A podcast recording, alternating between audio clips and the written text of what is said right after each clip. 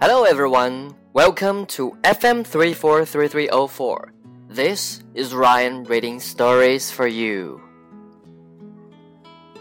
In love with his best friend. James and Susan grew up together. They had always been best friends. Now they were going to turn 30. So much had changed. Susan was about to get married. James had introduced Susan to her fiance. He knew they would get along great.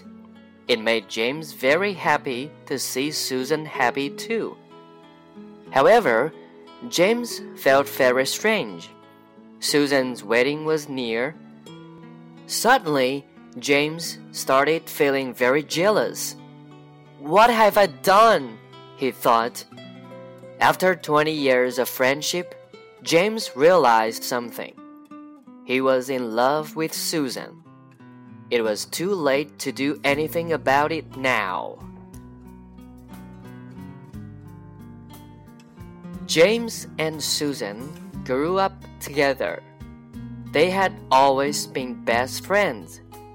Now they were going to turn 30. So much had changed.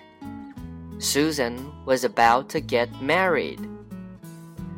James had introduced Susan to her fiance. He knew they would get along great. It made James very happy to see Susan happy too. However, James felt very strange. Susan's wedding was near. Suddenly, James started feeling very jealous. What have I done?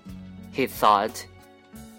After 20 years of friendship, James realized something.